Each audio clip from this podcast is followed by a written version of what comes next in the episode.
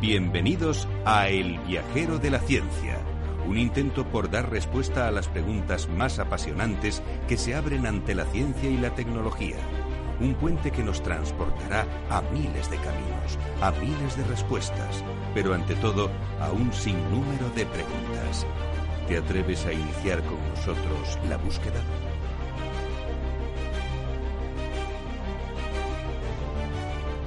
Hola, ¿qué tal queridos viajeros?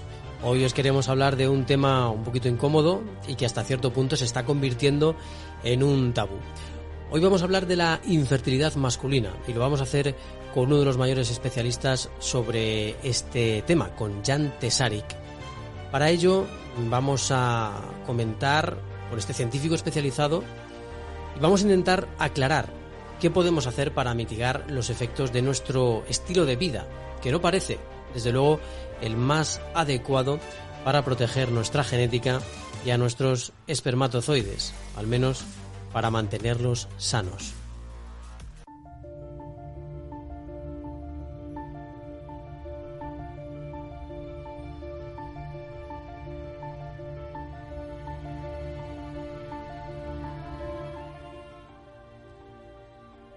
La infertilidad masculina es un problema que afecta a entre el 30% y el 40% de las parejas en edad reproductiva que no pueden tener hijos.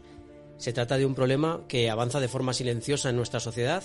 Año tras año van aumentando los casos debido a un cúmulo de factores ambientales y de alimentación. Y hoy vamos a analizar este problema a fondo con el doctor Jan Tesarik, investigador granadino especializado en fertilidad y director de la clínica Margen. Eh, buenos días, Jan, ¿qué tal, qué tal todo?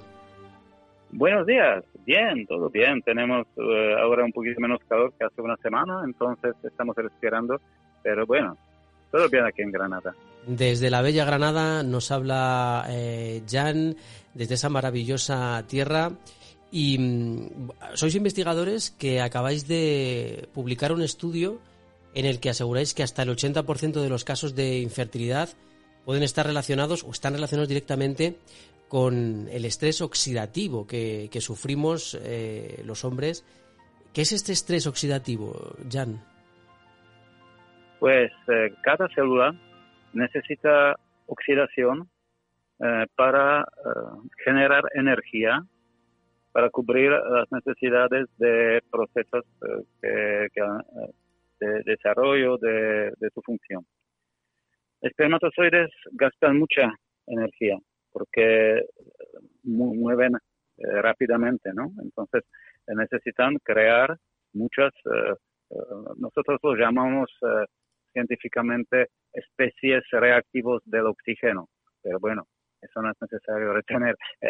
generan moléculas con capacidad oxidativa. Cuando entran en contacto, en contacto con otras moléculas, la oxidan. Pero si eh, esta, esta producción de sustancias oxidativas tiene que estar equilibrada mediante la producción en la misma célula de antioxidantes. Entonces necesitan un equilibrio. Ese es como un coche si le eh, tapas un escape, entonces se para el motor. Entonces lo que eh, lo que se forma en exceso, la célula ya no lo necesita, tiene que ser eliminado por eh, moléculas tipo antioxidantes de la misma célula. Entonces, si este equilibrio está perturbado eh, porque los antioxidantes no se producen lo suficiente, entonces eh, se genera una situación que llamamos estrés oxidativo. ¿Qué resulta? Entonces, las sustancias oxidativas, al lugar de hacer su función normal, están atacando diferentes componentes de la célula. En, en el caso de los espermatozoides eh, es, por ejemplo, la membrana plasmática, es decir, la membrana superficial que cubre el espermatozoide, que se vuelve menos elástica. ¿Qué significa esto? Como el espermatozoide tiene que mover para penetrar en el óvulo y ahora no, su membrana no es elástica, entonces mueve menos, porque porque eh, no puede plegar el, flagelo. Pero mueve menos también porque las, eh, los organoides que generan energía, mitocondria, eh, también sufren. Entonces sufren por el mismo estrés oxidativo y genera menos energía. Entonces sumamos menos energía y el daño a la flexibilidad, a la elasticidad de la membrana celular del espermatozoide, eh, eso significa una bajada importante de motilidad y problemas de la fecundación. bueno, hay una diferencia entre motilidad y, y, movilidad del espermatozoide, ¿puede ser? Bueno, motilidad generalmente es el porcentaje de espermatozoides que mueven. Y aquí podríamos hablar más bien de velocidad de movimiento. Entonces, afectan velocidad de movimiento de espermatozoides, pero motilidad también, porque en algunos eh, el efecto es tan fuerte que lo paran completamente.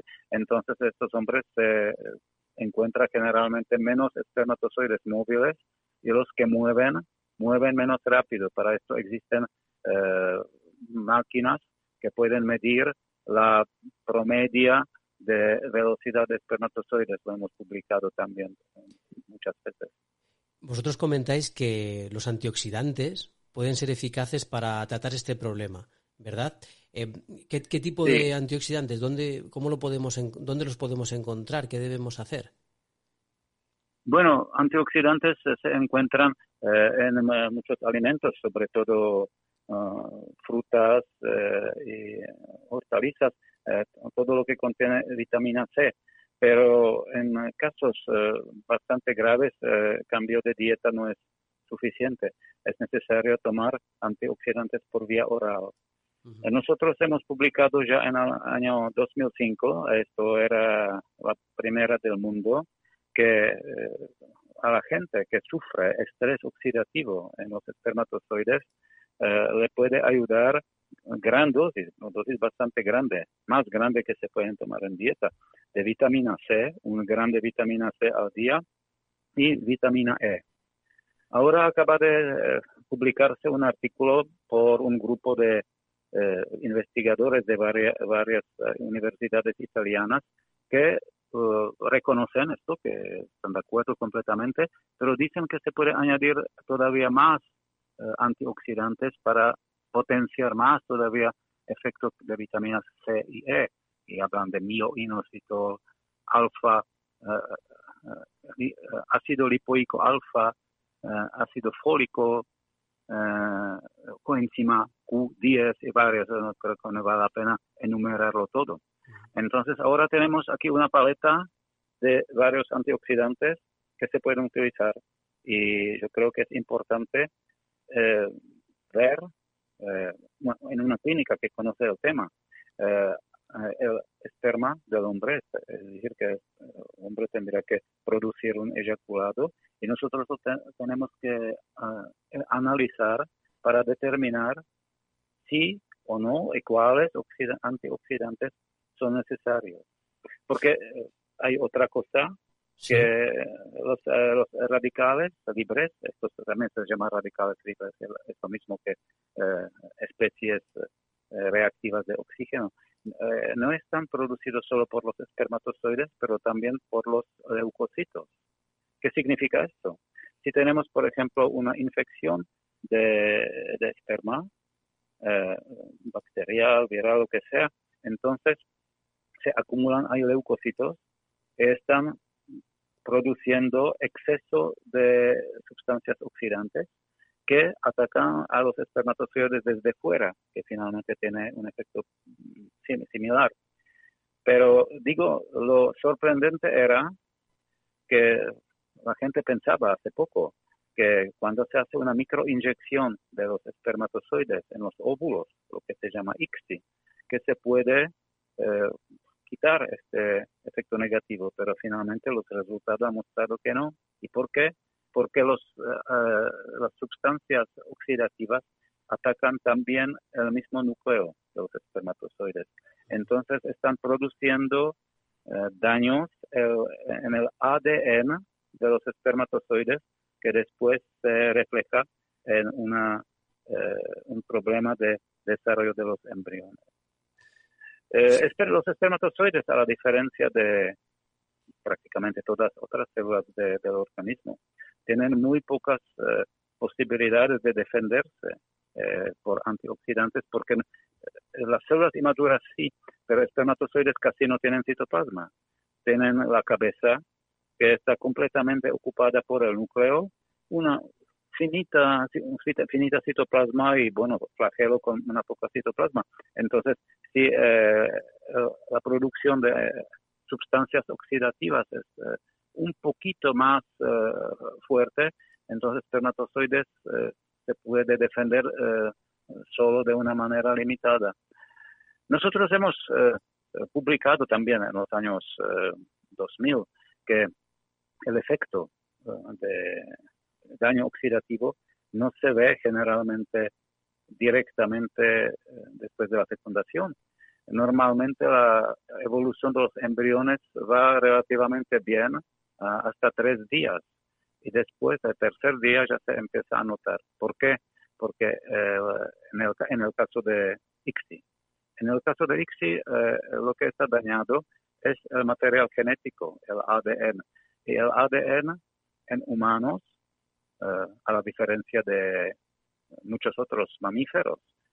muchos otros mamíferos y otros animales se empieza a expresar rápidamente después de la fecundación. En los humanos está silenciado hasta tercer día de la, de la evolución. Y todo lo demás eh, ocurre mediante los, la información genética eh, almacenada del óvulo. Entonces el espermatozoide dañado está en el, eh, en el óvulo. Eh, su núcleo se transforma en pronúcleo masculino, después pronúcleo femenino. Pero todos esos procesos van dirigiendo, dirigidos por la información almacenada del óvulo hasta el tercer día entonces no se nota gran cosa. El tercer día ya se necesita eh, la expresión de los genes provenientes del espermatozoides y ahí se ve el problema. Entonces la mayoría de estos óvulos empieza bien eh, el desarrollo y después eh, desde el tercer día se para, se fragmenta, sufre problemas y raramente llega al día 5, que mucha gente transfiere embriones el día 5 en el estado de blastocisto. Entonces, eso es lo que, lo que hacen los, eh, el estrés ah, oxidativo. Ahora, sí, faltan los eh, antioxidantes, eh, como ya he dicho antes, pues se pueden sustituir con antioxidantes externos, pero en dosis farmacológicas. Generalmente, en casos tan serios, ya no es suficiente solo tomar fruta y verdura. Vosotros, de hecho, lo que proponéis es, eh, como me decías antes, hacer un análisis individualizado y eh, combinar las vitaminas que al paciente le sean realmente útiles para mejorar, ¿verdad? Exactamente. Tendremos que ver eh, conjuntamente si el paciente sufre alguna anomalía que se puede tratar por otra vía, por ejemplo, si tiene infección, se trata con antibióticos y se arregla todo y si, si no se detecta otra anomalía, entonces evaluamos eh, los espermatozoides, tanto su morfología como su estado de ADN, porque si el ADN del espermatozoide está dañado, se puede detectar en el laboratorio. Entonces, según eh, eh, la, extensión del daño producido y los posibles factores colaterales se puede determinar eh, la mejor eh, mezcla de diferentes antioxidantes. O otro tratamiento, por, por supuesto. Si la causa es infección, primero antibióticos, otro control y si todo se arregla, no se necesitan antioxidantes. Pero bueno, antioxidantes generalmente no hacen daño a nadie, solo que es un gasto añadido. Entonces, si no estamos seguros, siempre mejor añadir algún antioxidante. Preparando un poco la entrevista, Em, he encontrado alguna información que comentaba que hay casos en los que, bueno, mm, prácticamente mm, nada funciona. Es decir, que ya mm, el esperma está dañado bien porque el testículo no se ha desarrollado lo suficiente, como para generar un esperma, digamos, adulto, potente, capaz, o bien por, otras razones, ¿no? Que, impiden que haya eh, algún espermatozoide sano que se pueda encontrar. Imagino que son casos muy graves o crónicos, eh, pero em, en estos casos imagino que ni siquiera un tratamiento personalizado podría, eh, podría ayudar, ¿no? Pues eh, existen, eh, bueno, hay casos que, que los hombres no tienen espermatozoides en absoluto, pero esto normalmente no es, debido, no es debido al problema de, estrés oxidativo. Eso puede ser un problema genético, diferentes otros problemas uh, que se pueden solucionar de otro problema. Pero uh, la gente, aquí hablamos de, de, los hombres con espermatozoides, porque si no tiene espermatozoides, azoospermia, entonces tenemos que buscar por otro lado. Puede ser que hay una obstrucción de las vías eferentes del testículo, entonces espermatozoides están en el testículo y no salen fuera porque hay una obstrucción, entonces con una pequeña uh, aspiración del testículo se puede obtener lo suficiente para hacer una ICSI, inyección intracitoplasmática. Uh, en, este caso, los antioxidantes no tienen mucho, mucho sentido. Y otra gente, por varias razones, no tienen ni las células precursoras. Entonces, eso también se puede determinar por una biopsia testicular, histología, y ver eh, si hay por lo menos las células que potencialmente podrían dar los espermatozoides. Eh, eh, si, este caso existe, si no hay ninguna célula de este tipo, generalmente no se puede hacer nada. un ciclo de formación de espermatozoides desde una célula, precursor primero, espermatogonio, espermatogonia, hasta espermatozoides dura tres meses. Entonces, si el problema es solo en estrés oxidativo, eh, el tratamiento entre dos o tres meses, incluso dos meses es suficiente, porque las células inmaduras tienen eh, generalmente suficiente antioxidantes. Después, como se pone cada vez más pequeño, entonces el núcleo ya predomina y citoplasma que normalmente alberga antioxidantes, está muy reducida. Entonces ahí ya empieza a manifestarse el estrés eh, hiperoxidativo. Entonces ahí yo pienso que, bueno, por seguridad se puede dar tres meses, pero generalmente dos meses de tratamiento con antioxidantes es suficiente para arreglar el problema. Pero como digo, eh, hay otros casos que no, no, no está debido a, a estrés oxidativo. Hay gente que por varios problemas, sobre todo genéticos, no pueden formar espermatozoides. Entonces, eh, esa es otra cuestión. Ahí tenemos que eh, evaluar a qué estadio eh, los, la formación de espermatozoides está bloqueada. Si está bloqueada en sus fases finales, podemos hacer algo, podemos coger un poco de tejido de testículo, meterlo en el medio adecuado y de dejar eh, espermatozoides eh, desarrollarse in vitro, fuera del organismo. Algunas veces funciona, algunas no, eso no se puede nunca saber. Pero aquí hablamos eh, de, de pacientes con espermatozoides, pero espermatozoides que fecundan mal.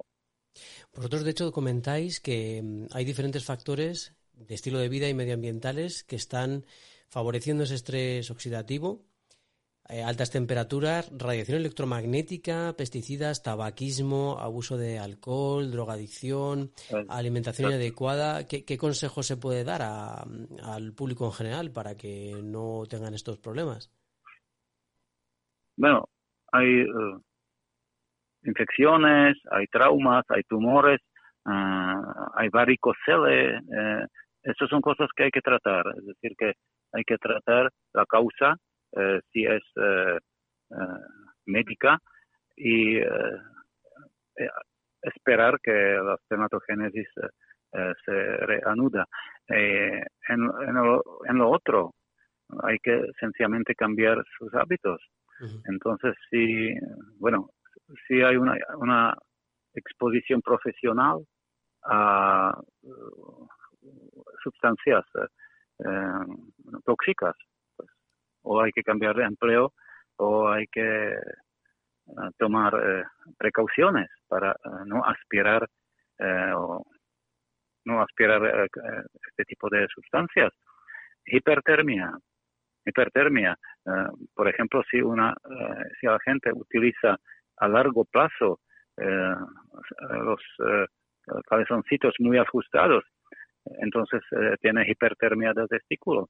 los espermatozoides necesitan una temperatura por debajo de la temperatura del resto del organismo. Si la temperatura sube a 36 y medio, 37, entonces ya se frenan o producen este, este estrés oxidativo. Entonces, cogerse una ropa un poquito menos Digo, si alguien se va a bañar, entonces eh, si está en la playa una hora, no pasa nada. Pero si lo tiene todo, eh, la mayoría del, del día, entonces el eh, testículo pegado al cuerpo, entonces ahí ve la temperatura y los espermatozoides sufren. Mm. si uno bebe demasiado, pues hay que limitarlo. Si está tomando drogas, hay que tratar de evitarlo.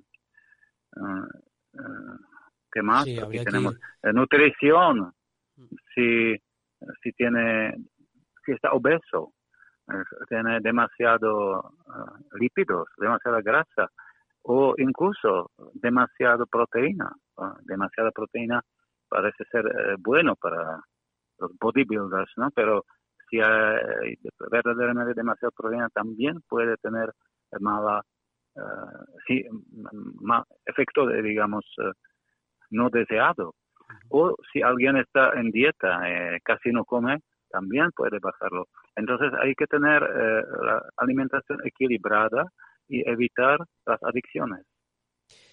Por otra parte, Jan, usted que está en este problema y que está investigándolo y que imagino que ve muchos pacientes eh, diariamente, ¿piensa que el problema de la infertilidad masculina está infravalorado socialmente o que se ha convertido en, un tabú del que nadie quiere hablar? Perdona, no he entendido por qué aquí estaba sonado una. Sí, no, te preocupes. No te preocupes, Jan. ¿Me eh, puede repetir la, pregunta? Sí, sí, sin problema.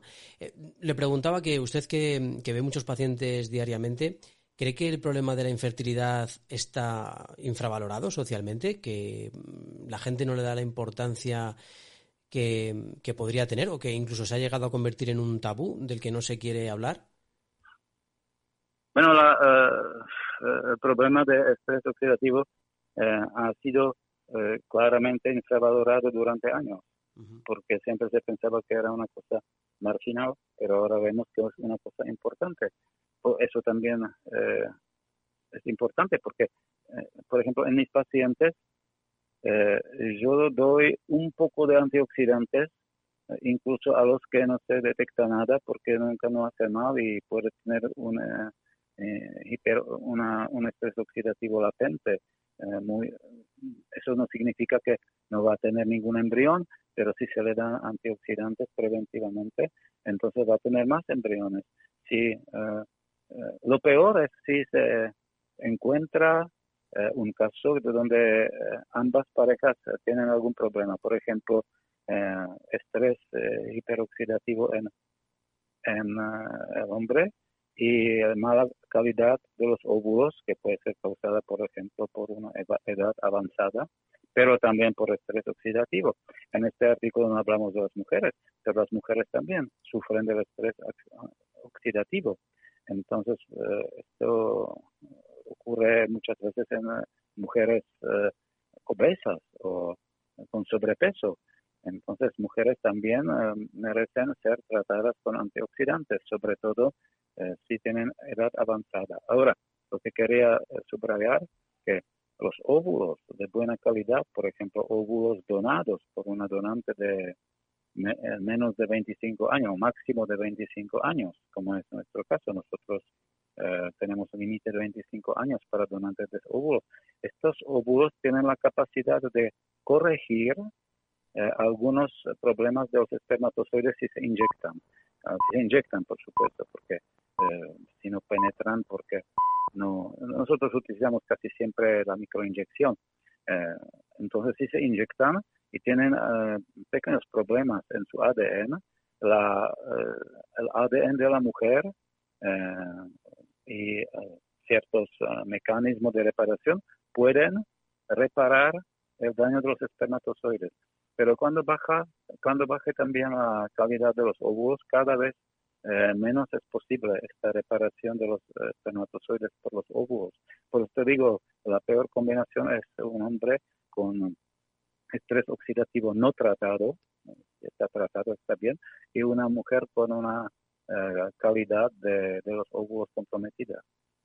Hablando de este tema, de que íbamos a hacer esta entrevista en el viajero, eh, me comentaban algunos compañeros, oye, imagínate que en un futuro mmm, prácticamente los donantes de semen sano o de óvulos se hagan indispensables para la reproducción de la especie, ¿no? Como si, eh, como va avanzando la enfermedad, va avanzando la infertilidad y, bueno, mucha gente no le da la importancia, a lo mejor, o los medios no le dan la importancia que deberían, eh, haciendo un ejercicio ¿no? de distopía, decíamos, bueno, a lo mejor llega un momento en el que los donantes son imprescindibles para la especie, ¿no? Sé que es un poco hacer ciencia ficción, pero ¿le, parece posible este, este momento o cree que vamos a empezar a, tomar otra serie de hábitos, el planeta eh, va a estar un poquito menos contaminado, vamos a vivir de una manera un poco más sana y no vamos a tener este problema como especie?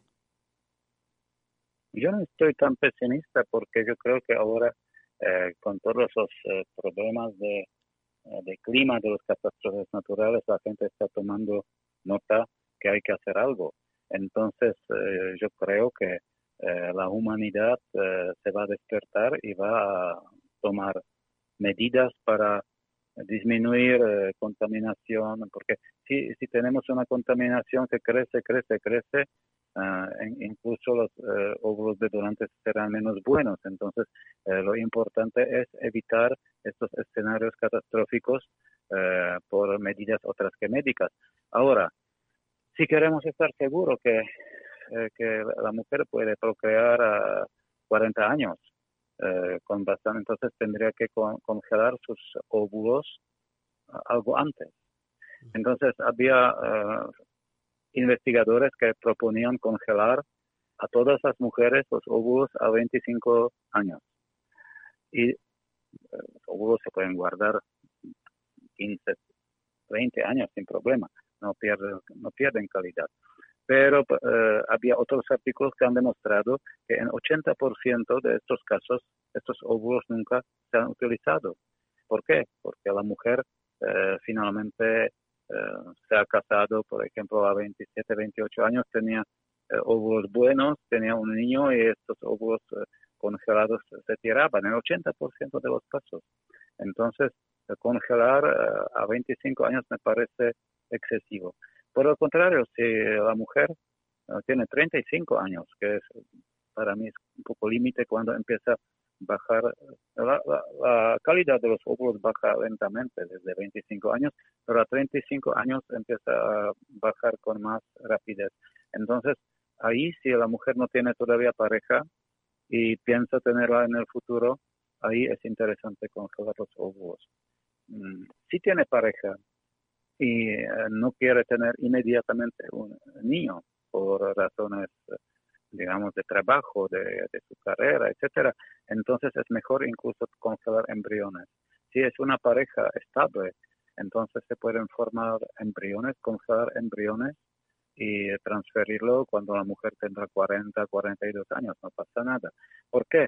Porque los embriones se congelan mejor que los óvulos. Los óvulos tampoco se congelan mal, mal, pero los embriones siempre sobreviven algo mejor a la descongelación y tienen más calidad que los óvulos. Entonces digo, si la mujer está, bueno, lo malo es si, no está segura de su pareja, después tiene con él ah, eh, los embriones y no sabemos qué hacer con ellos, porque eh, eh, no se puede transferir embriones sin el consentimiento de, de los dos de los dos parientes, de los dos padres, madre y padre. Pues ya, muchísimas gracias por habernos eh, traído, por habernos acercado este problema del estrés oxidativo en la fertilidad eh, masculina y por habernos hablado también de la fertilidad femenina en general y de cómo este problema está afectando a nuestra sociedad. Te agradecemos mucho haber estado aquí en el Viajero de la Ciencia. Y bueno, ¿qué, qué tal? ¿Te ha gustado la experiencia? ¿Te has divertido? Aquí en el viajero? Sí, hemos hecho una, una es verdad, somos viajeros, hemos hecho una buena vuelta sobre el tema sobre el tema de infertilidad que eh, sobrepasa largamente, eh, largamente la, ampliamente la eh, oxidación, antioxidación, estrés oxidativo, pero yo creo que era agradable, para mí era agradable, yo espero que será agradable para los oyentes de vuestra radio. Pues muchísimas gracias, Jan, y bueno, pues seguiremos hablando en el futuro porque este tema estoy seguro de que va a ser importante y creo que es muy importante también la investigación de investigadores como, como vosotros que estáis eh, abriendo caminos a la solución de la infertilidad. Gracias a ti y quizás hasta pronto. Hasta ahora, muchas gracias, Jan. Buen día, hasta luego.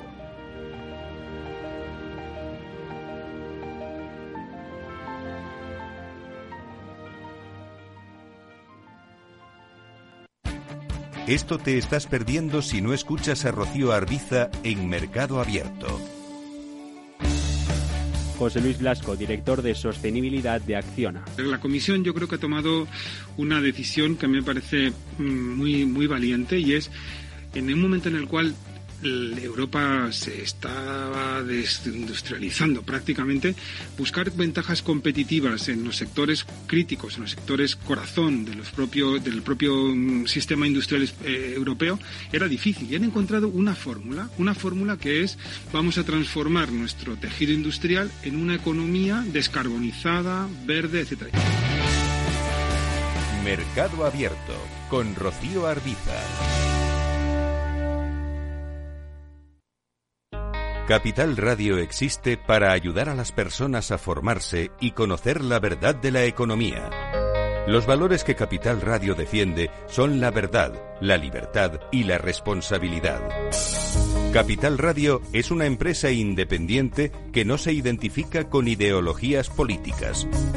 Capital Radio está aquí para ayudar a las empresas a comunicar cómo crean valor. Capital Radio apuesta por empresas sostenibles, transparentes y comprometidas con la sociedad. ¿Y tú? ¿También quieres trabajar por un mundo mejor? Aquí tienes tu sintonía. Capital Radio, con la gente que aporta y no se aparta.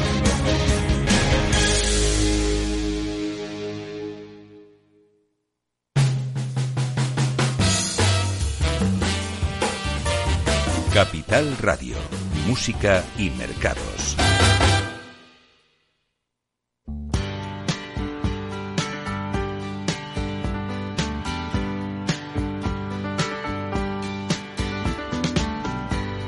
Seems like yesterday,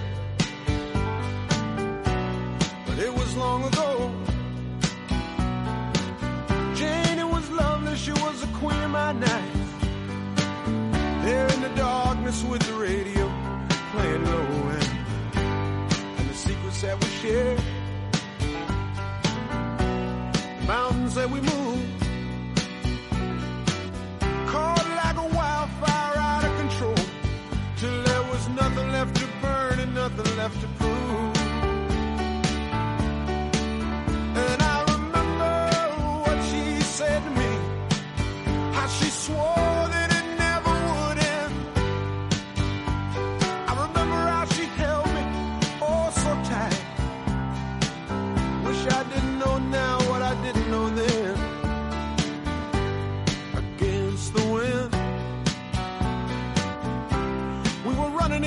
the wind. We were young and strong. We were running against the wind.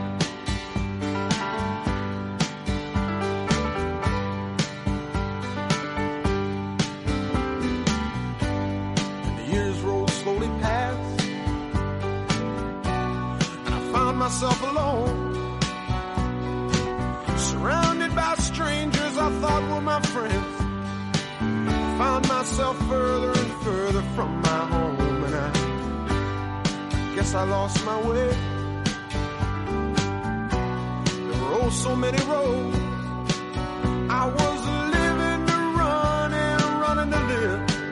Never worried about paying or even how much I owe.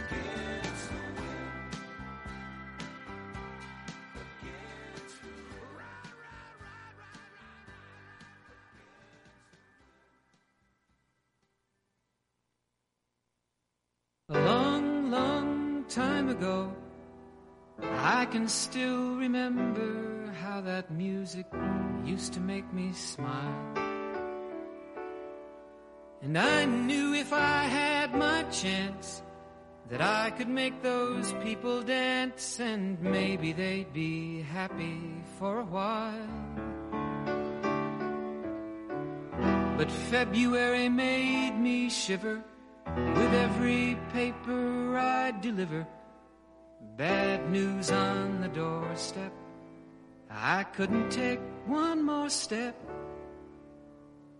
I can't remember if I cried when I read about his widowed bride, but something touched me deep inside the day the music died. So bye bye, Miss American Pie. Drove my Chevy to the levee, but levee was dry. And then good old boys were drinking whiskey and rye, singing, This'll be the day that I die. This'll be the day that I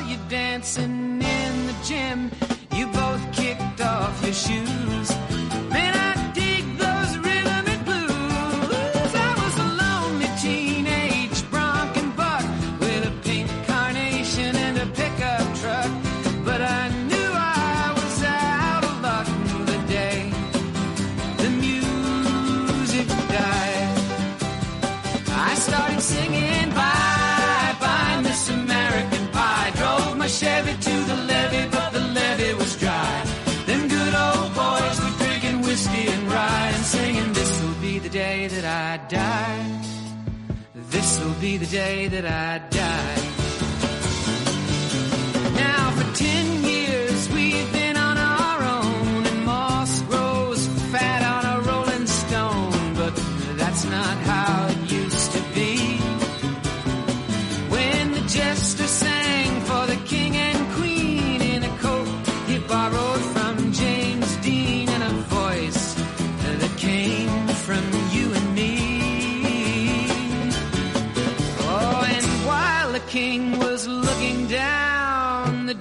Sylvester stole his thorny crown. The courtroom was adjourned.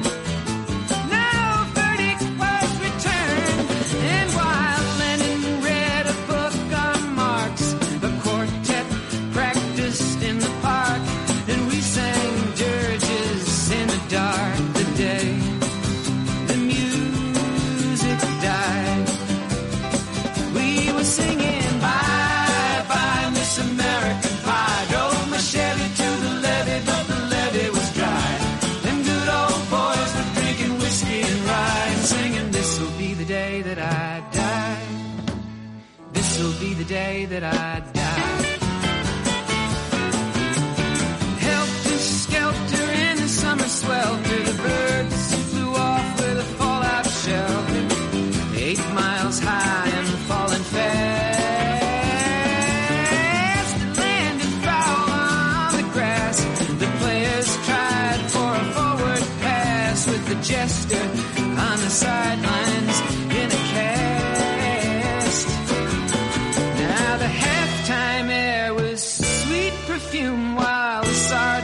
played a marching tune.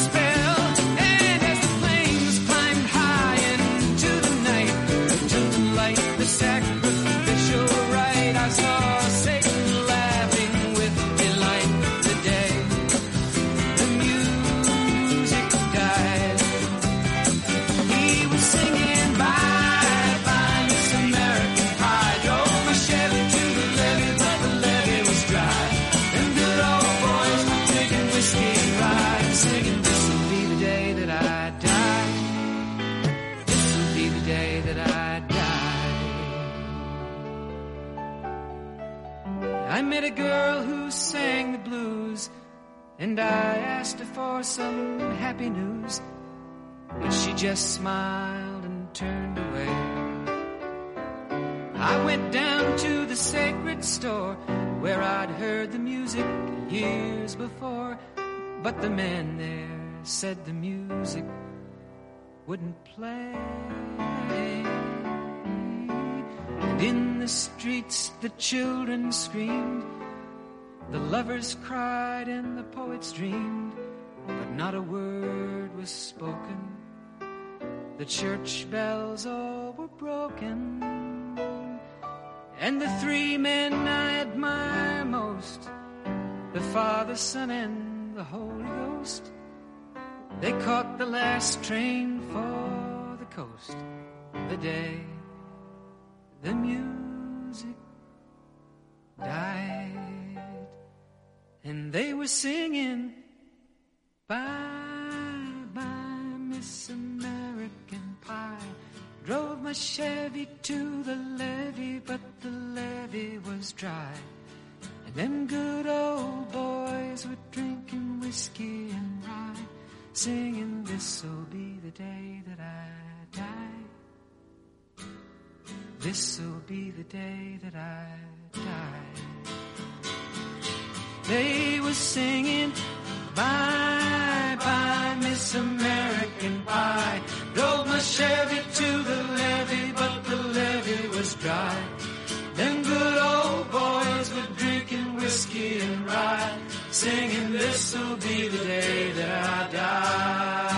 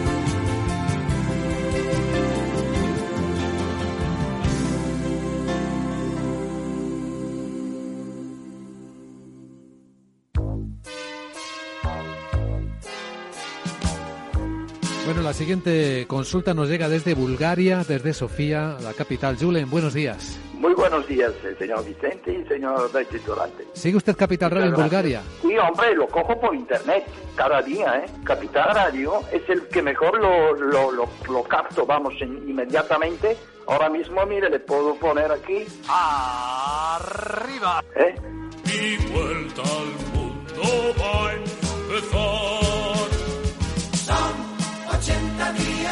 Capital Radio traspasa fronteras. Capital Radio sí es lo mejor, ¿eh? con nosotros, ven.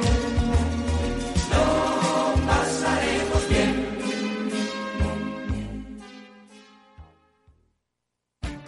Esto te estás perdiendo si no escuchas a Rocío Arbiza en Mercado Abierto. Carmen Pinto, consejera delegada del grupo Nicolás Correa. moderadamente optimista, porque si bien es cierto que sí que vemos recuperación, vemos también que en algunos casos pues está costando en algunos sectores más que en otros, este, está costando más pues recuperarse, ¿no? Como puede ser la automoción o como en el que, en el que confluyen más cosas que la pandemia, ¿no? Diferentes temas que han hecho que, que se ralentice la, la producción. Pero sí que vemos también sectores muy pujantes y tenemos confianza en que la incertidumbre baje y con ello pues poder recuperarnos. Mercado Abierto con Rocío Arbiza.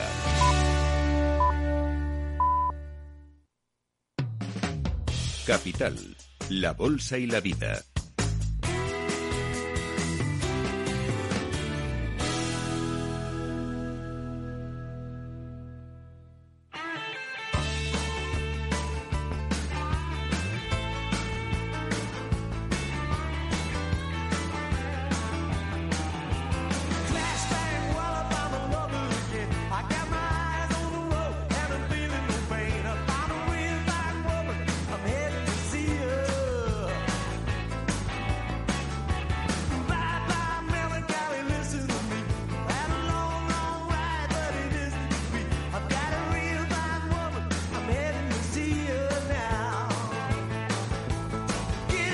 Vamos a celebrar el Día Nacional de la Nutrición. Es el 28 de mayo de una forma especial en Capital Radio con un programa especial dedicado precisamente a este momento que vivimos y la verdad nunca antes habíamos visto un momento así en la humanidad en el que eh, el binomio hambre y obesidad ha cambiado de pesos. Por primera vez están habitando nuestro planeta más personas obesas que personas con hambre. La situación de malnutrición que padece el mundo es abrumadora, pero en el mundo están muriendo más personas por problemas ligados a la obesidad que al hambre. Y la pandemia, la COVID-19 por supuesto que también ha influido. La población europea, la española, han vivido, hemos vivido todos periodos de confinamiento total. El teletrabajo ha influido mucho en nuestras vidas, notablemente. Y esto pues eh, ha impactado en cómo nos encontramos y en cómo nos alimentamos o cómo hemos cambiado los hábitos de eh, alimentación. Y en este panorama la pregunta es, ¿cuál es la situación en España?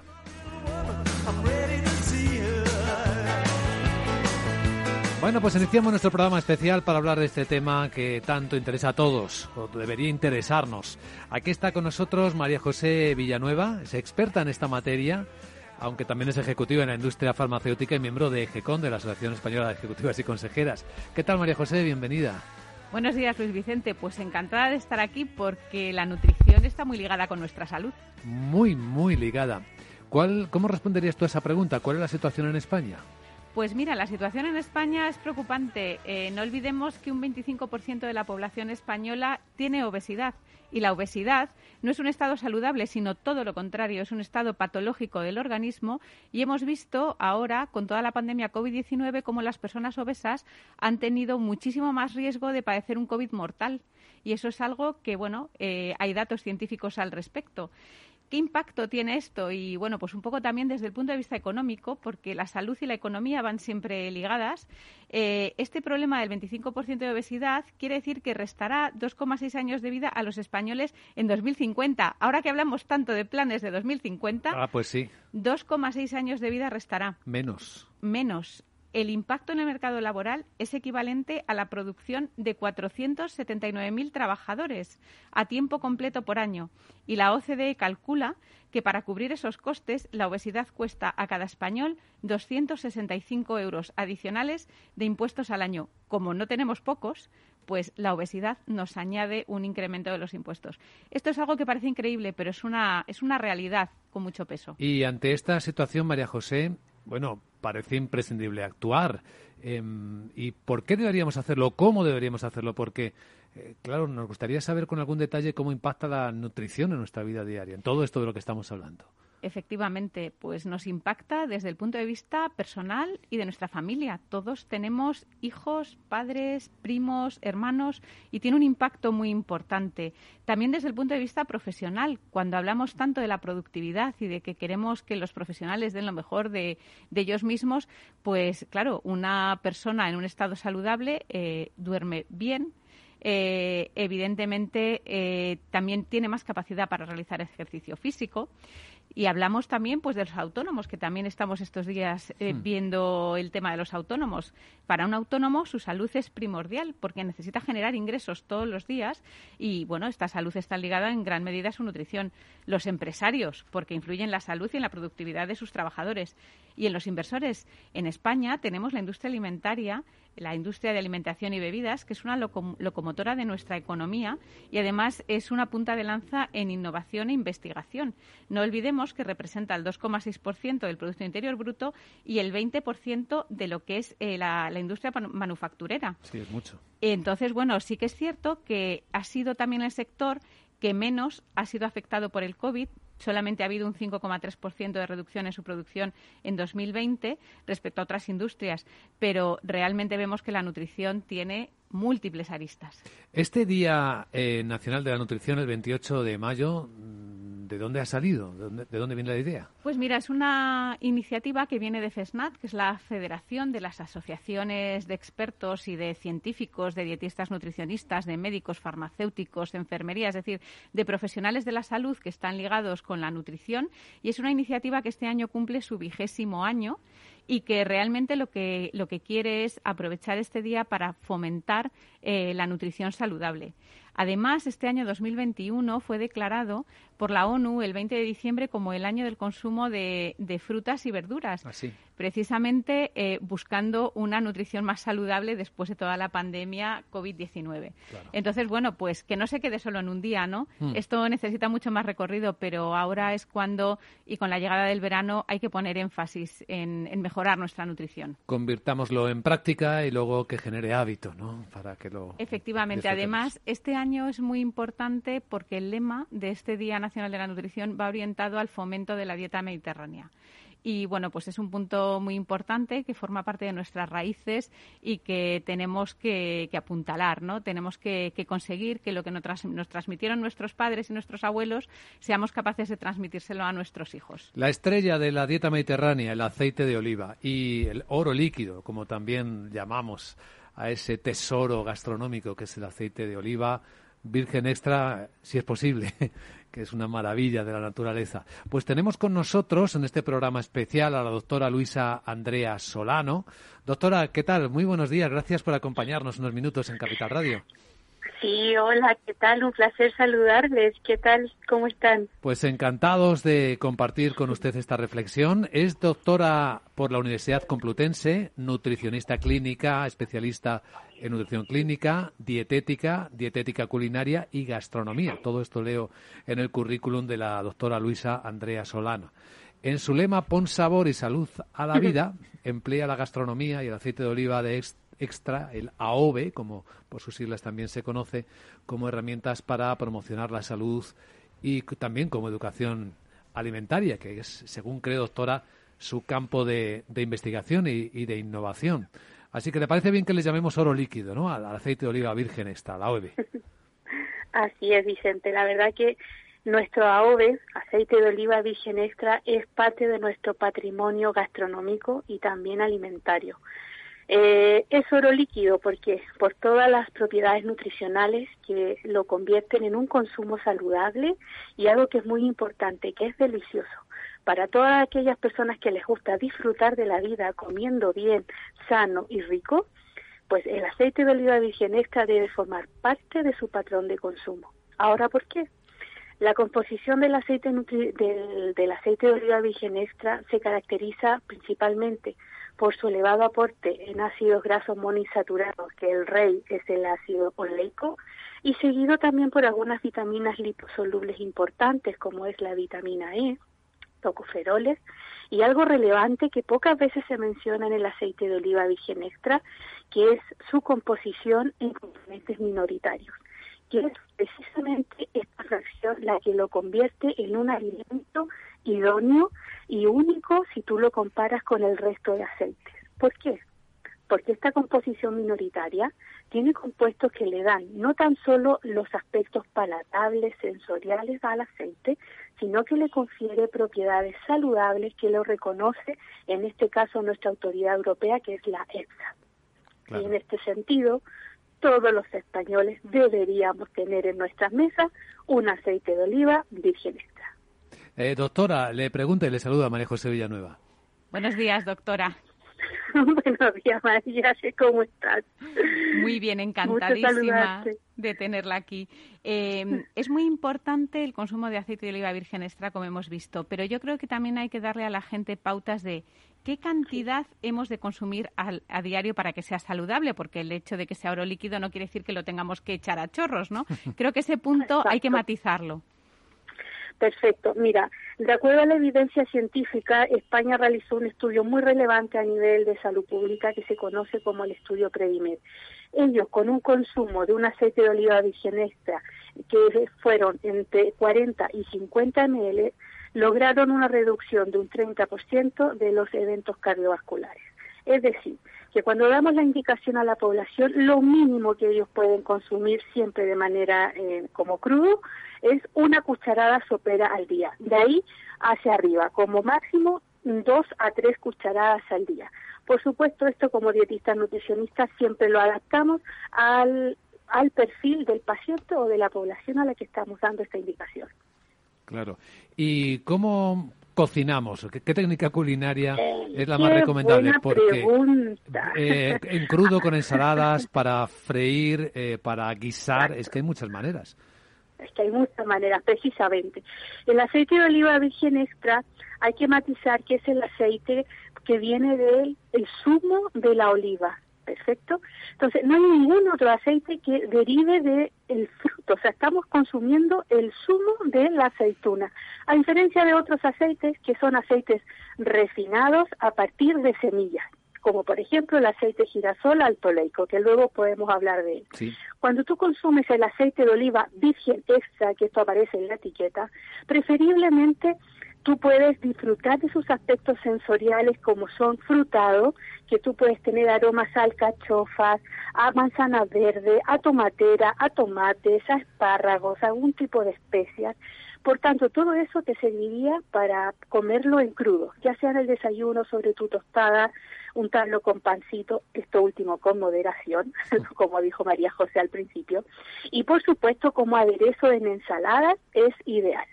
Con otras técnicas culinarias como el sofrito, por ejemplo, que es tan tradicional de nuestra dieta mediterránea, hay algo relevante a destacar.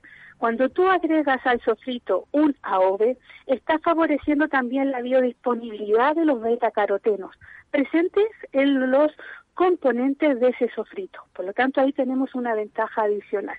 También lo puedes utilizar para fritura. Cuando usamos un aceite de oliva virgen extra en fritura, recomiendo siempre aquellos que tienen un alto índice de compuestos fenólicos. Estos son los que más pican y más amargan.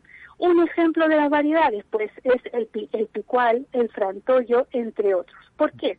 Porque este tipo de aceites, al tener un alto contenido de compuestos fenólicos, junto con el contenido del ácido eh, oleico y vitamina E, le van a proporcionar a esa fritura una estabilidad oxidativa.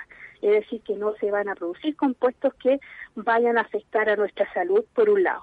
Por otro lado, el AOVE resiste temperaturas elevadas. Una buena fritura no se hace más allá de 180 grados. ¿Ok? Entonces, cuando tú haces un pescado frito, por ejemplo, tipo andaluz, por otro lado, la ventaja que, que, te da el aceite de oliva es que el tiempo de cocción es menor. Se forma una costra en la superficie, por lo tanto, de manera interna el alimento se empieza a cocer a vapor. Por eso que esa fritura te queda crocante por fuera y por dentro te queda esa suavidad, esa humectación fabulosa. Entonces, tanto para frituras, sofrito, estofados eh, y en crudo, el aceite de oliva virgen extra debe ser siempre la primera opción. Pues ahora no podemos evitar la siguiente pregunta. ¿Qué diferencia hay entre el aceite de oliva virgen extra y el aceite de girasol alto leico que ahora tanta promoción se está haciendo de él? Sí. A ver, no debemos estigmatizar ningún alimento. El girasol alto leico es un, es un aceite que se extrae, ¿verdad?, de una planta que está tratada genéticamente para qué? Para lograr un porcentaje mayor de ácido oleico, que es semejante al del aceite de oliva, es decir, alrededor de un 80 o un 83%. También tiene vitamina E, como lo tiene el aceite de oliva virgen extra. Si lo comparamos desde un punto de vista económico, el girasol alto oleico es más económico que un AOVE. ¿Dónde está la clave? De que estamos en un país llamado España, que es el principal productor de aceite de oliva virgen extra. Entonces, si tenemos eso a nuestro alcance a un precio razonable, compramos un producto de kilómetro cero de cercanía, ¿por qué tenemos que elegir un aceite como el girasol? Salvo por un tema económico, insisto, se podría utilizar con las mismas preparaciones que mencioné de la OVE, para frituras, para aderezo, para sofrito. Pero la ventaja fundamental es que el girasol alto leico no tiene esta composición minoritaria y no tiene tampoco ninguna propiedad saludable reconocida por la EFSA. ¿Por qué?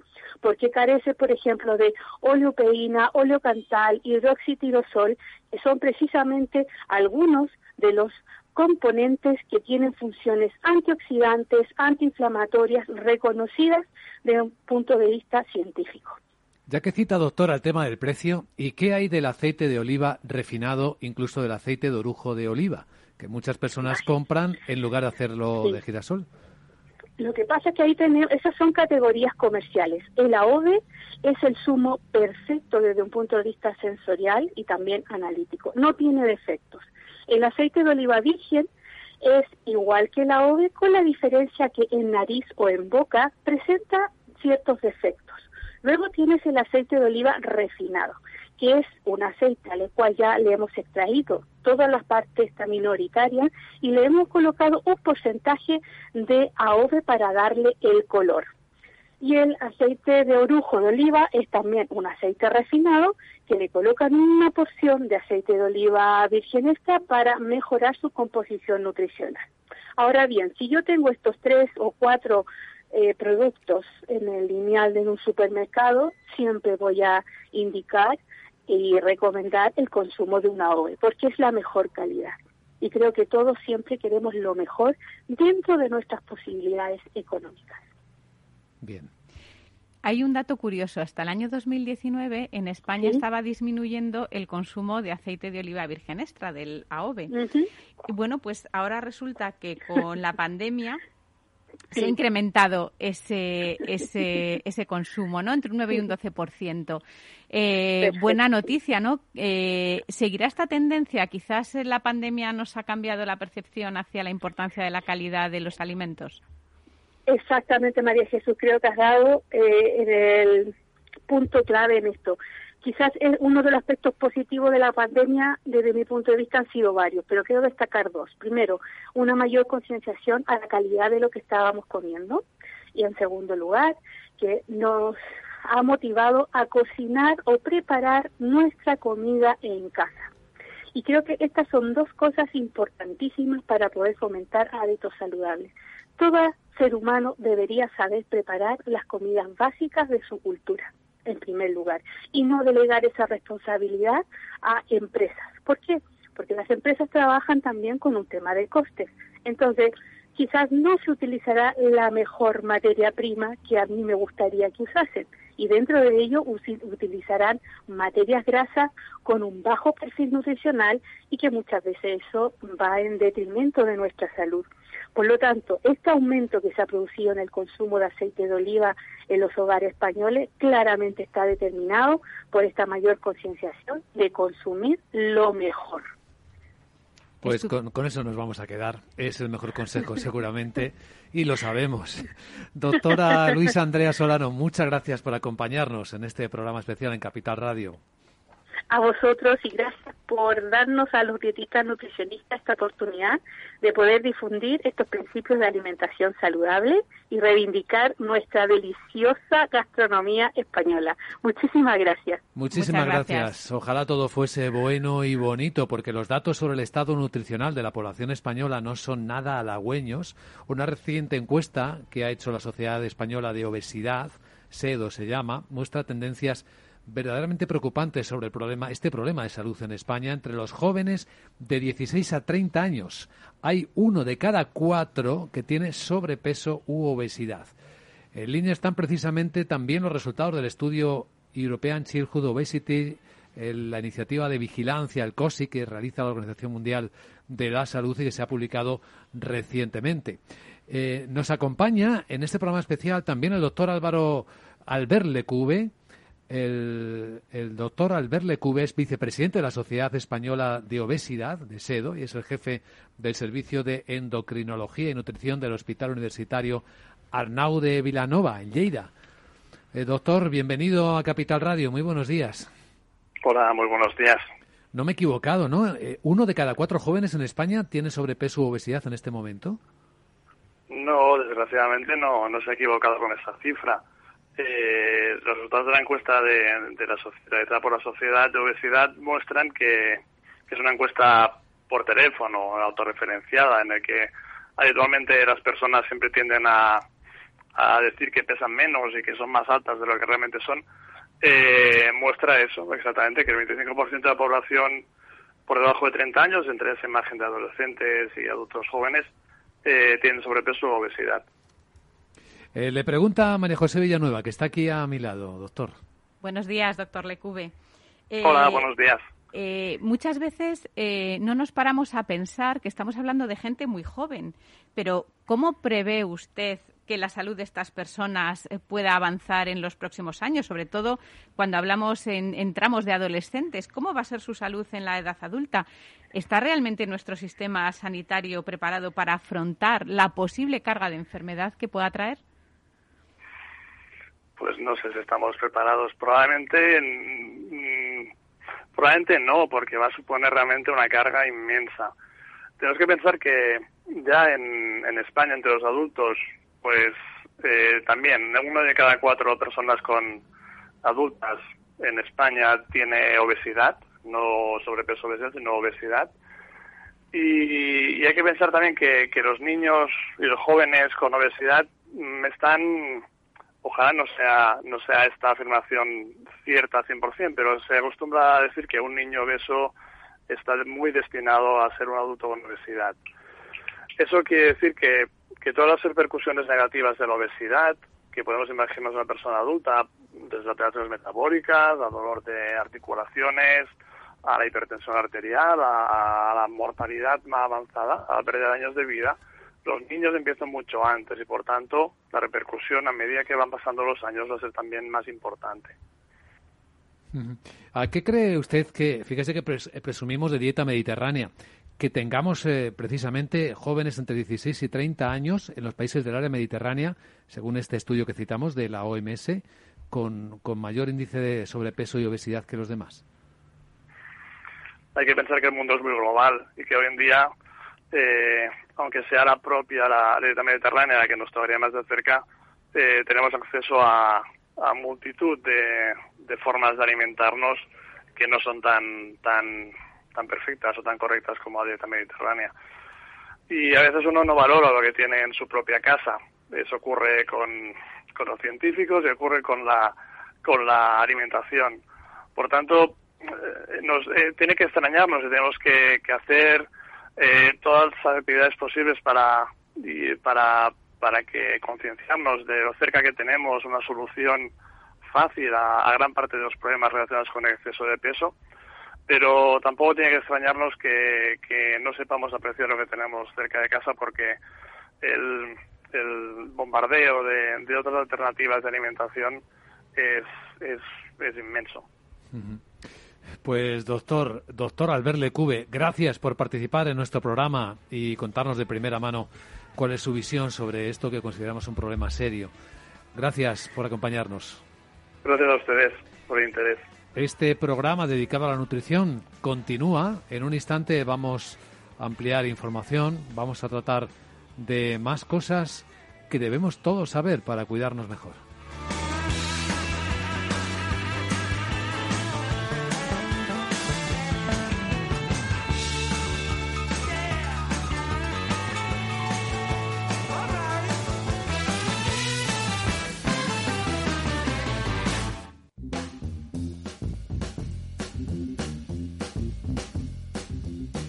Capital, la Bolsa y la Vida, con Luis Vicente Muñoz.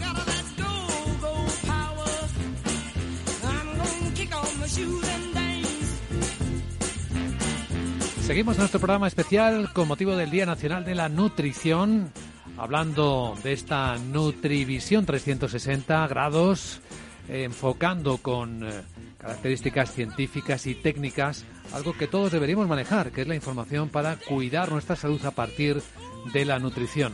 Y aquí sigo con María José Villanueva, experta en esta materia. Pues pensando en lo que les está ocurriendo a los jóvenes de los que hablamos hace un instante, es de verdad preocupante que entre los que tienen 16 y 30 años, uno de cada cuatro años ya estén mostrando problemas de obesidad. Y me pregunto, ¿dónde se informan sobre lo que tienen que comer? Pues eh, es preocupante precisamente donde nos informamos, porque esta encuesta de, la Sociedad Española de Obesidad ha demostrado que las principales fuentes de información que han declarado en la encuesta eh, los jóvenes es que se informan a través de Internet, a través de los gimnasios, a través de los herbolarios.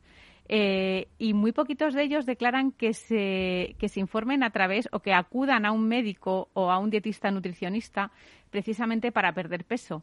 Y esto es verdaderamente preocupante porque eh, no nos hacemos a la idea del impacto que tiene nuestra salud no acudir al profesional adecuado. Hay un enorme riesgo, ¿no?, de caer en manos equivocadas, de seguir consejos equivocados. Pues hay un enorme riesgo. O sea, yo lo he vivido en mi casa con mi hijo, que un día me dice que, que bueno, que venía del gimnasio y que tiene que tomar más proteínas para incrementar más su masa muscular. Por ejemplo, su eh, caso no es un caso de obesidad. Eh, en polvo, por ejemplo, de un frasco, cosas por el estilo. Pues, Efectivamente, ¿de dónde? ¿Por qué? Entonces, bueno, pues existe muchísimo intrusismo, lo cual pone en riesgo la salud de las personas. Por ejemplo, ¿qué pasa si yo tomo un exceso de proteína? Pues que mis riñones y mi hígado se van a ver dañados. Qué pena que a una edad temprana, cuando un chaval va al gimnasio con 20 años, pues pueda, sin querer y con falta de conocimiento, dañar órganos vitales tan importantes como, como el riñón y el hígado. O, por ejemplo, una persona que le recomiendan que tome leche de soja y resulta que tiene un problema de tiroides. ¿Sabe que está contraindicada la soja en personas con problemas de tiroides? Uf. Esto es para asustarse, ¿eh? para tomarlo en serio.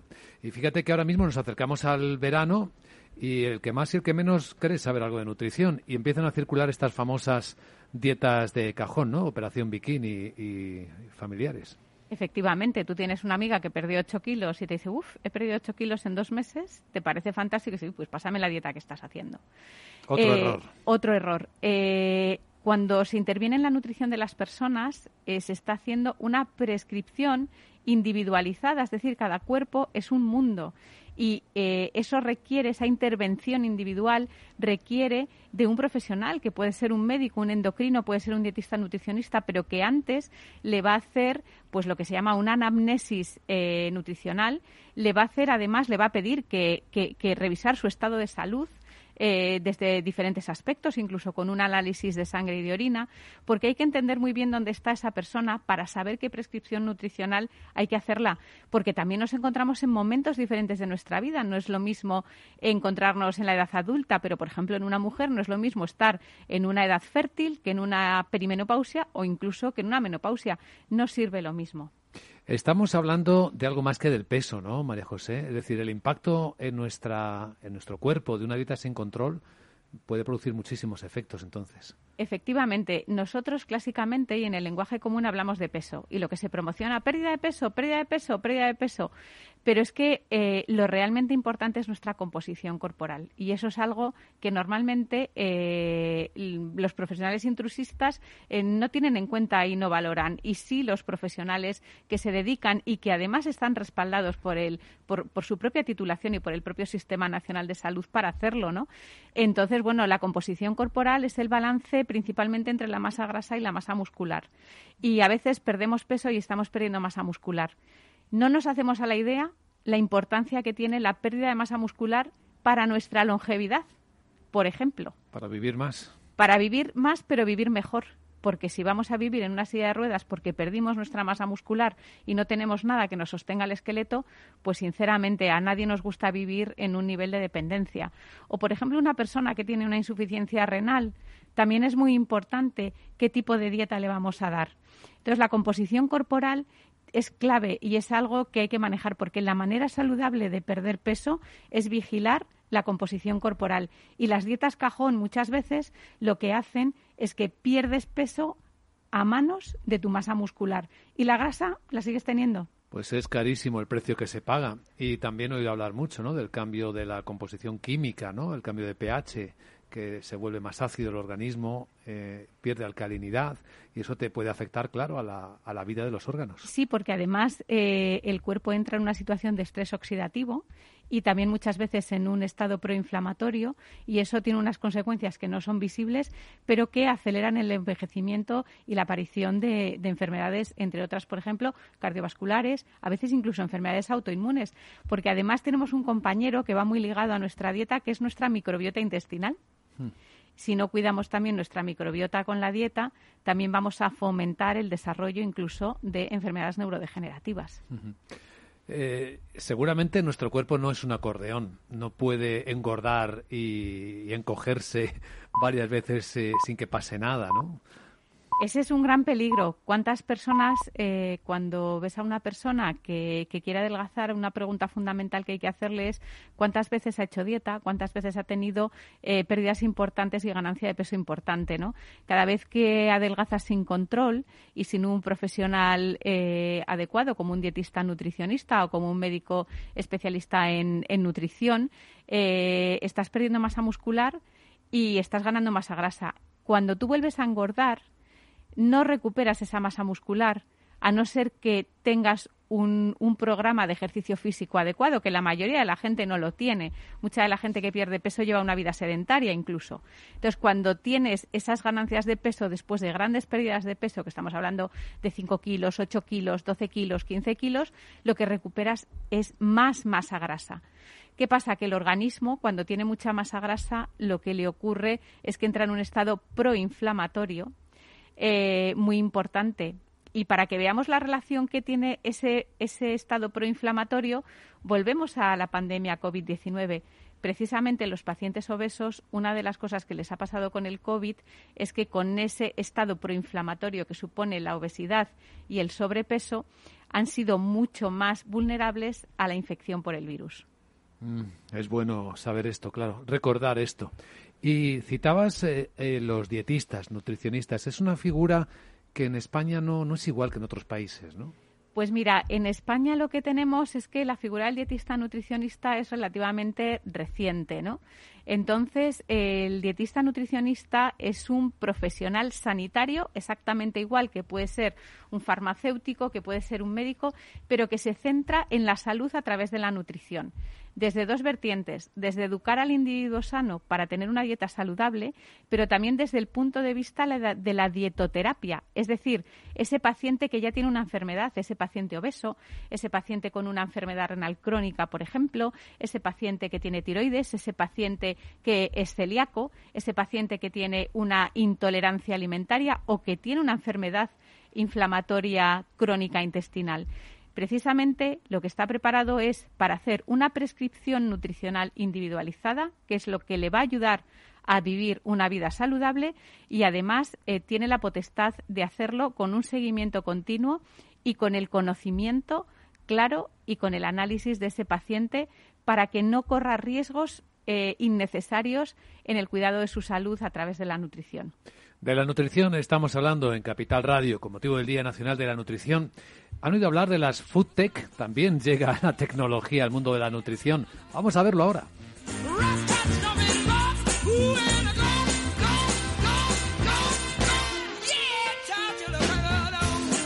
Bueno, aquí con nosotros está Marisa Estevez. Hola Marisa. Hola, estás? buenos días. Nos ¿Qué alegra verte.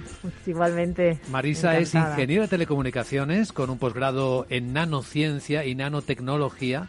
Ha profundizado también en la aplicación en alimentos y en la food tech, a la que hacía referencia hace un momento, la tecnología de la nutrición. Y entender la relación de los consumidores con la nutrición, esto fue un objetivo, le llevó a certificarse en coaching nutricional con Executive Education en IE, en el Instituto de Empresa, en ESADE y en la Wharton Business School. Eh, Marisa tiene una vida muy súper activa, es actualmente ejecutiva en el sector tecnológico, es entusiasma, lo sabemos, de la transformación digital y de la innovación y participa en diversos consejos asesores. Así que nos encanta poder hablar contigo también de este lado tecnológico del mundo de la nutrición, que cada vez es más importante, claro. Sí, sí, la verdad es que cada vez más importante porque la nutrición es parte de, de todos nosotros, de la humanidad, y no deja de tener detrás una industria tremendamente importante. Y claro, la tecnología no puede estar al margen, ¿no? Importante e interesada. En algunos casos beneficiosa y en otros Sí. interesada entre comillas, ¿no? Muy interesada, lógicamente, sí. Entonces, bueno, en el, precisamente en el mundo este de las food tech, ¿no? que es el, el- el- lo que lo que mm, quizás lo que más nos está llamando la atención, estamos viendo estos términos, ¿no? De tipo fintech, eh, legal tech, eh, health tech, Insurtech, eh, sí. insurtech, eh, y claro, como no, el food tech. Entonces, ¿qué es, qué es, qué es esto? Pues básicamente es eh, allí donde hay una, una industria, un sector, cómo se transforman los servicios a, a medida que vas utilizando toda la, lo que es la, la innovación digital, lo que te trae. ¿no? Ayer precisamente estaba eh, había un artículo muy interesante de un, de un colega de- del mundo además de, la, de, los seguros, donde hacía, hacía una referencia que prosperarán aquellos seguros que te atenderán y te, te atenderán a tu reclamación en tres segundos. O sea, y ya Antes hay- de que reclames, vamos. vale. Exactamente. Te ponía el ejemplo de que había una, una compañía que, que existe, que es que, que en- al, al- al cliente tardó 60 segundos en, poner, en comunicar su caso y en tres segundos eh, le respondió y le devolvió, lo de, le atendió a su requerimiento. ¿no? Eso es porque ya sabe que le ocurre. Claro, ¿cómo se consigue esto? Pues básicamente se consigue pues porque pones en marcha todas esas cantidades ingentes de información que tienes que manejar para poder atender a, a tu cliente en cualquiera de estos sectores, haces funcionar la inteligencia artificial, entonces tú ya detectas la respuesta que tienes que dar que no es posible, lógicamente siempre habrá detrás eh, la intervención humana, ¿no? Porque habrá cosas suficientemente complicadas que, que te exijan. Y, eso es en lo que está basado. Luego la atención a través de chatbots, eh, cómo de, haber, de, alguna manera atiendes a, tu consumidor. Esa es la parte de las food tech que vemos relacionadas sobre todo con los consumidores y este ecosistema de startups que están, ah, que están ah, surgiendo.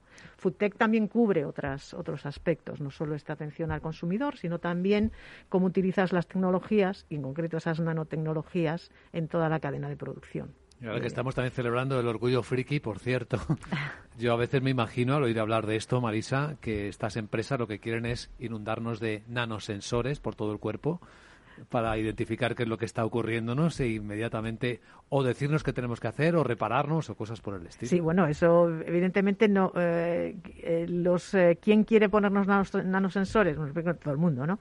Sobre todo para, para consumir, pero en el mundo del, del health, de la salud, los nanosensores van a ser seguramente, eh, ya lo están siendo, uno de los futuros, ¿no? Eh, y la nutrición no se puede quedar al margen. Hablábamos de nanosensores, por ejemplo, eh, pequeño- que se ubican, por ejemplo, en una pieza dental y entonces con esa pieza dental tú ya determinas el alimento, lo que estás consumiendo, con lo cual ya te manda información a tu dispositivo, que podría ser un móvil o otro, otro dispositivo que, que pueda recuperar esa información y te puede estar eh, mandando todo eso que un, un análisis de sangre, por ejemplo, un análisis que te puede hacer un médico, entonces hay una serie de, de azúcar, eh, cualquier elemento nutricional que está en tu boca lo puede, deter- lo puede por ejemplo, ah, sensorizar. ¿no? O sea, KPIs eh, nutricionales, que diríamos, ¿no? En nutricionales. términos empresariales. Claro, exactamente. Entonces eso, pues, eso es un lado interesantísimo, ¿no? O sea, no tiene, no tiene límites. María José. De hecho, eh, hoy día, eh, cuando hablamos de, por ejemplo, del cálculo de calorías de una dieta o de composición de, de un alimento, ¿no? Eh, bueno, pues hoy día existen programas informáticos que utilizan los dietistas nutricionistas en los que, bueno, si ves, bueno, pues eh, la composición en macronutrientes, en micronutrientes, vitaminas, minerales, etcétera, etcétera. Eh, el hecho de que tú al final puedas hacer una medicina, una nutrición personalizada, lo que vas a, a poder entender es cómo come esa persona y le vas a poder ayudar muchísimo a que coma de una manera saludable y encima le puedes hacer seguimiento con lo cual eh, esto nos puede nos puede ayudar un montón. Hoy día bueno pues la primera experiencia que tenemos es en los diabéticos que hoy día ya llevan sus sensores de glucosa que eso es un avance impresionante. Bueno pues imagínate podernos monitorizar continuamente con nuestras eh, constantes vitales más importantes y además con lo que comemos ingesta calórica etcétera etcétera. También eso tiene otra contrapartida y es la formación de la población en entender este tipo de cosas y saber quiénes son los profesionales que lo tienen que interpretar, porque la autointerpretación sin conocimiento es muy peligrosa. Claro, y volverse transparente es un riesgo para todos. Evidentemente, evidentemente. Zapatero a tus zapatos, ¿no? Que se suele decir. Cuéntanos más sobre las tendencias que, que ves, Pues, Marisa. eh, las tendencias, sobre todo, es lo que estamos hablando, ¿no? Esta nueva forma de, de consumir y cómo se comportan los, los el e-commerce que te permite a- acceder a- a- al mercado y, a- y al consumo, ¿no? Y a la alimentación como tal. Yo creo que es muy interesante también otras tendencias que eh, habréis oído, ¿no? Lo que son los, los growsumers, que son, son consumidores de las grandes ciudades que empiezan a darse cuenta de que lo que quiero es comer alimentos naturales y entonces podéis eh, observar de estos temas que montan su, su huerto privado, su huerto, bueno, pues no deja de ser el dar valor a alimentos de, de cercanía, por ejemplo, alimentos de huerta, con lo cual ahí abres otro gran, otro gran aspecto de lo que es la- la- el consumo y cómo te acercas los, los alimentos. Y de nuevo la tecnología te permite acercar eh, proveedores consumidores, por ejemplo. Eh, la, hablamos de la tecnococina. Ahora mismo toda la tecnología alrededor de todos los cachivaches, que digo yo, to- nosotros hablamos del, robot de toda la vida, pero ahora mismo en, en la cocina se aparecen toda una serie de artilugios que te permiten desde claro, tu, tu despensa o tu frigorífico se te puede proveer también por arte de magia, te, te- se rellena el frigorífico sin que tú hagas nada, podría llegar a suceder eso, bueno, con una pequeña intervención de tu tarjeta de crédito, Claro. pero, pero podrías tener todo tu, toda tu, tu provisión de, de elementos automáticamente. Y luego también la forma de cocinar. Ya, bueno, está- estamos oyendo también estas formas de cocinar en, en el lento, hornos que hacen eh, cocinado en, en- claro, que es no, incluso a nivel particular, nada que ver Sí. con que evidentemente A baja luego- temperatura, a baja temperatura, por ejemplo. chef ya es- eso, sí, claro. sí, sí, es muy chef. Pero ya no estamos en manos de los chefs y los grandes, eh, los grandes descubridores de la nueva cocina, ¿no? Pero también lo puedes hacer en, en- en tu casa, con lo cual ahí se abre todo ese mundo de, de- de artilugios, todos basados en esas tecnologías. Y luego, yo no, mm, básicamente tampoco podemos dejar de ver la, la pura tecnología de verdad en la investigación de los alimentos. Aquí tendencias, y esto da para hablar, y esto podremos algún día hablar Sí. muchísimo acerca de una clave en la alimentación, que es la proteína, lo mencionó María José. ¿Por qué son tan importantes las proteínas en la, en la alimentación, en el desarrollo de la, de la humanidad? ¿no? Entonces, las proteínas están ahí, tendremos que seguir consumiendo proteínas, pero hay muchísimas tendencias. Pero bueno, independientemente de las tendencias y los intereses económicos o, o cualquier otro interés que pueda haber detrás, lo que está claro que detrás de la investigación en proteínas tenemos las proteínas que son de origen vegetal, que tienen evidentemente todo un campo de, de investigación, las proteínas de, de los insectos, ah, las propias proteínas que son ah, desarrolladas, que son las, las proteínas cárnicas estas que son desarrolladas a través de las, de las propias células, o las micoproteínas. Las ¿no? sintetizadas, ¿no? Las En cierto modo. entonces ahí, evidentemente, yo no puedo aventurar que vamos a tener que seguir comiendo, ingiriendo proteínas, por supuesto. ¿Cuáles son las mejores? Pues evidentemente, de nuevo, los, los que de verdad, los expertos, los especialistas en lo que es la nutrición y nuestro cuerpo humano tendrán que decirnos cuál es la que cada uno debe tomar. ¿Cómo O sea, están de lejos esas proteínas cultivadas? Eh, Mm, porque pues ya está la carne se es- cultiva en tiestos, ¿no? En- experimentalmente con sí, éxito. Sí, sí, sí, sí, porque al final esto todo se reduce a, a una bioingeniería, a una bioquímica y bajarte a los mundos más bajos de la, de la ciencia y la nanociencia. O sea, los componentes químicos están ahí y, y luego, pero claro, es que todo, un medicamento no deja de ser una, una molécula, ¿no? Y tiene su aplicación y no su aplicación, con lo cual alimentarnos y tomar nuestros elementos eh, nutricionales no deja de ser eh, saber qué es lo que debes tomar, ¿no? María José. Es muy interesante todo esto que está comentando Marisa de la proteína y lo que has comentado de la carne artificial, ¿no? Eh, hay una tendencia que, bueno, hay, hay, una doble tendencia, ¿no? Y pensando en la sostenibilidad, porque también la nutrición tiene una parte muy importante en la sostenibilidad de nuestro planeta, eh, tenemos una tendencia que habla de, de, consumo de alimentos de cercanía y tenemos otra tendencia que habla de la producción artificial de carne, ¿no? Porque pensamos y decimos que no va a haber capacidad para alimentar a la, a la población mundial. Bueno, pues estos son dos, dos, dos momentos apasionantes, pero yo aquí me hago una pregunta. Realmente todavía no sabemos que esa eh, proteína que ingerimos artificial va a tener en nuestro organismo el mismo efecto que cuando tomamos la proteína natural, ¿no? Eh, cuando la tomamos de, del propio animal, por ejemplo, o del, o del propio vegetal. Y eso eh, tiene un símil en el mundo farmacéutico, ¿no? Cuando hablamos del colesterol, del colesterol bueno, se han eh, hecho muchísimas vías de investigación para encontrar la pastilla que nos suba el colesterol bueno. Eh, con unas composiciones, con, utilizando las vías metabólicas que el propio organismo eh, utiliza. Y hasta ahora nada. A, a, día de hoy, después de miles de millones que se han invertido con fármacos en fase 3 que se han caído, no se ha encontrado ese fármaco para subir el colesterol bueno que lo suba de una manera beneficiosa, porque cuando tú lo mides en sangre sí que se ha subido, pero no aporta al organismo el beneficio que cuando el colesterol bueno sube de una manera natural, que generalmente viene aportado por una parte muy importante de una dieta saludable. Por ejemplo, tomándote unos buenos boquerones. Por ejemplo, maravillosos. Unas sardinitas, por decir eh, cuál es la forma práctica de subir el colesterol bueno.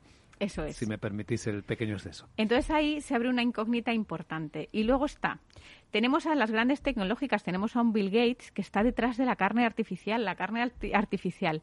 ¿Hasta qué punto el ser humano va a perder su independencia y su capacidad de decisión de qué va a comer, cómo lo va a comer? Eh, yo creo que ahí tenemos que tener un poquito de cuidado y tenemos que empezar a poner nuestros valores morales y éticos encima de la mesa, que vayan acompasados con la sostenibilidad. Pero hasta qué punto, hasta el aire que respiramos, lo van a, decidir, lo van a decidir unas poquitas personas, ¿no? Claro, es una pregunta ética de fondo que hmm. también se produce en el mundo de la nutrición. Por cierto, no hemos citado los superalimentos, de los que últimamente también se habla mucho. ¿Existen? Eh, ¿Han existido siempre? ¿Por qué ahora parecen estar tan de moda? Hay mucho mito con el tema de los superalimentos. Estamos llamando muchas veces superalimentos a alimentos que no son superalimentos, porque tenemos la cebolla y el ajo entre ellos, por ejemplo. A mí me vas a decir, bueno, pues tienen unas propiedades nutricionales muy buenas. También estamos hablando de, de alimentos exóticos que nos están viniendo de fuera y que estamos sí. llamando superalimentos. Eh, bueno, pueden tener una composición nutricional de altísima calidad, como por ejemplo hemos visto con el aceite de oliva virgen extra, que sería un superalimento. Pero la cuestión es, ¿cuánta cantidad tenemos que comer para que realmente tengan una función de superalimento en nuestro organismo? ¿Cómo lo tenemos que combinar con otros alimentos para sacarles provecho? Y después tenemos que entender muy bien que esos superalimentos tenemos que saber muy bien cómo funcionan en nuestro organismo y en nuestras circunstancias, porque cada uno tenemos una situación saludable determinada y lo que pensamos que hoy día puede ser un superalimento a lo mejor no es lo más adecuado para nosotros. Entonces hay mucho, mucho mito con el superalimento y otro punto también que será para tratar, porque es que tenemos tantísimo de qué hablar y hay cosas tan apasionantes, es cuando hablamos del concepto detox. ¿Hasta qué punto ese concepto es real y hasta qué punto el concepto detox es un concepto marketingiano que nos está llevando a tomar determinados alimentos en preparación líquida y que sinceramente donde está una fruta entera o donde está un vegetal entero cocinado, nunca puede tener una propiedad nutricional tan importante un alimento triturado y hecho en zumo. Es decir, ¿el zumo de naranja es bueno? Bueno, pues el zumo de naranja es una bomba de fructosa porque te estás tomando mínimo dos naranjas en un vaso y te estás quitando la parte mejor que también necesita tu organismo, que no solamente es la fructosa, sino la fibra que te aporta la fruta junto con otros micronutrientes de vitaminas y minerales. Así que son cosas que deberíamos saber, ¿verdad? Y tenerlas en cuenta. Yo por hacer carta a los Reyes Magos en el mundo tecnológico, Marisa, yo creo que lo que todos soñaríamos es tener un dispositivo que leyera nuestro metabolismo y nos pudiera decir casi en tiempo real cómo nos sienta cada cosa. Por qué algunas nos generan gases, por qué otras nos hacen la digestión más difícil.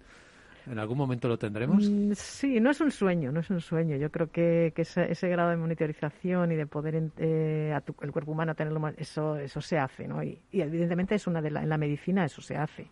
Cuando, de Ah, pero cuesta mucho, Pero ¿eh? cuesta mucho, cuesta mucho. Evidentemente no, no eh, además en el, en, a un nivel de hacerlo de modo instantáneo, pues tampoco lo puedes, la lectura instantánea tampoco vale, porque resulta que, que tu organismo puede responder de una manera, de un modo instantáneo, pero el largo plazo también cuenta, el medio y el largo plazo, cómo se comporta tu, tu organismo. Y el medio puede ser eh, lo que es el- la situación en un día, lo puede ser una semana, lo puede ser un mes, pero, por ejemplo, simplemente, y ahí podríamos hablar de cómo se comporta el cuerpo, por ejemplo, y podríamos entrar en todo este tema de los ayunos intermitentes, que es un comportamiento no puntual, sino viéndolo en 24 horas, por ejemplo. Sí. ¿Cuál es la mejor forma de comer en 24 horas? ¿Cómo acumulas tus alimentos? Con lo cual, esa monitorización, evidentemente, es un sueño. Yo también, siendo, siendo mm, tan fanática y friki de la tecnología, a mí me gustaría estar sensorizado. Por ejemplo, los astronautas es un ejemplo claro que se podría estar 24 horas eh, monitorizándolos, pero el beneficio que proporciona tenerlos 24 horas monitorizados no, no es tan, tan grande. O sea, porque al final los comportamientos también los puedes hacer en modo estadística. ¿De acuerdo? O sea, mm, solo si tú prevés que puedes tener una situación extrema con tu organismo, por eso te monitorizas. Si no, tu cuerpo se, se- comporta muchas veces, somos animales de costumbres, y se va a Sí. Como se venía comportando. Y lo- solo los cambios de hábitos son los que te permiten, y ahí volvemos a otro, otro tema, llegar a tener un distinto comportamiento. Tu organismo que no deja de ser una máquina. ¿no? O sea que fíjate, si la tecnología puede llegar a lo puntual, bajamos al nivel máximo de información, pero como la macroinformación, un análisis te puede llegar a otras conclusiones. Sí. ¿Entiendes?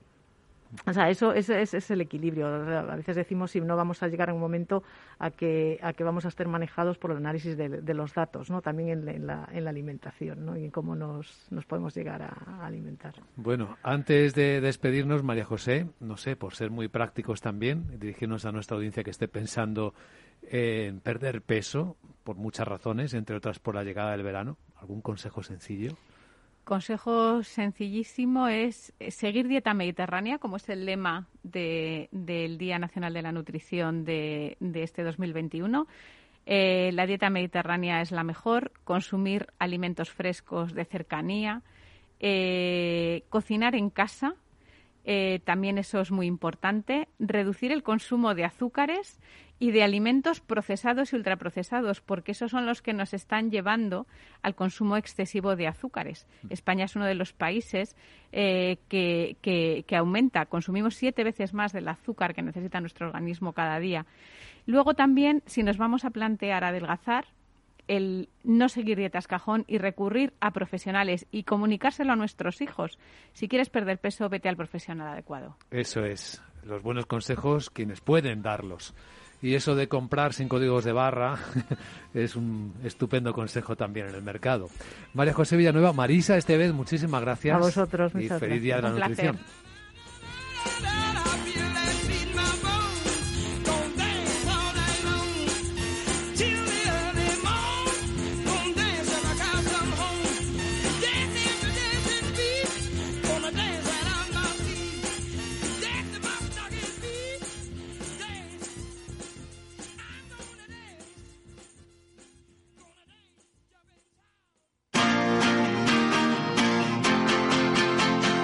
Capital Radio. Música y mercados.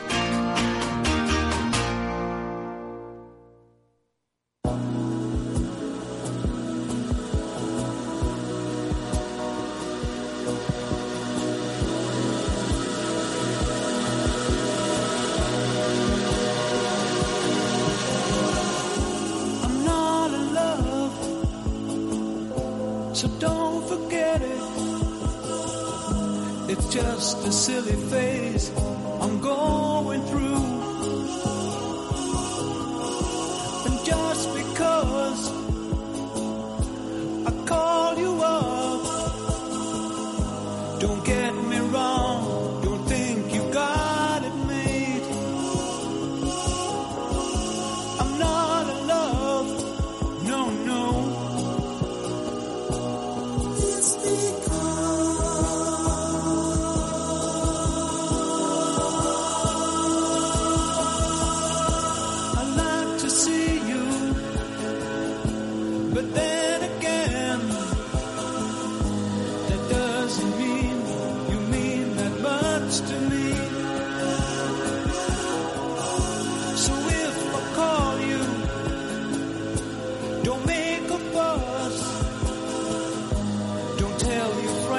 About.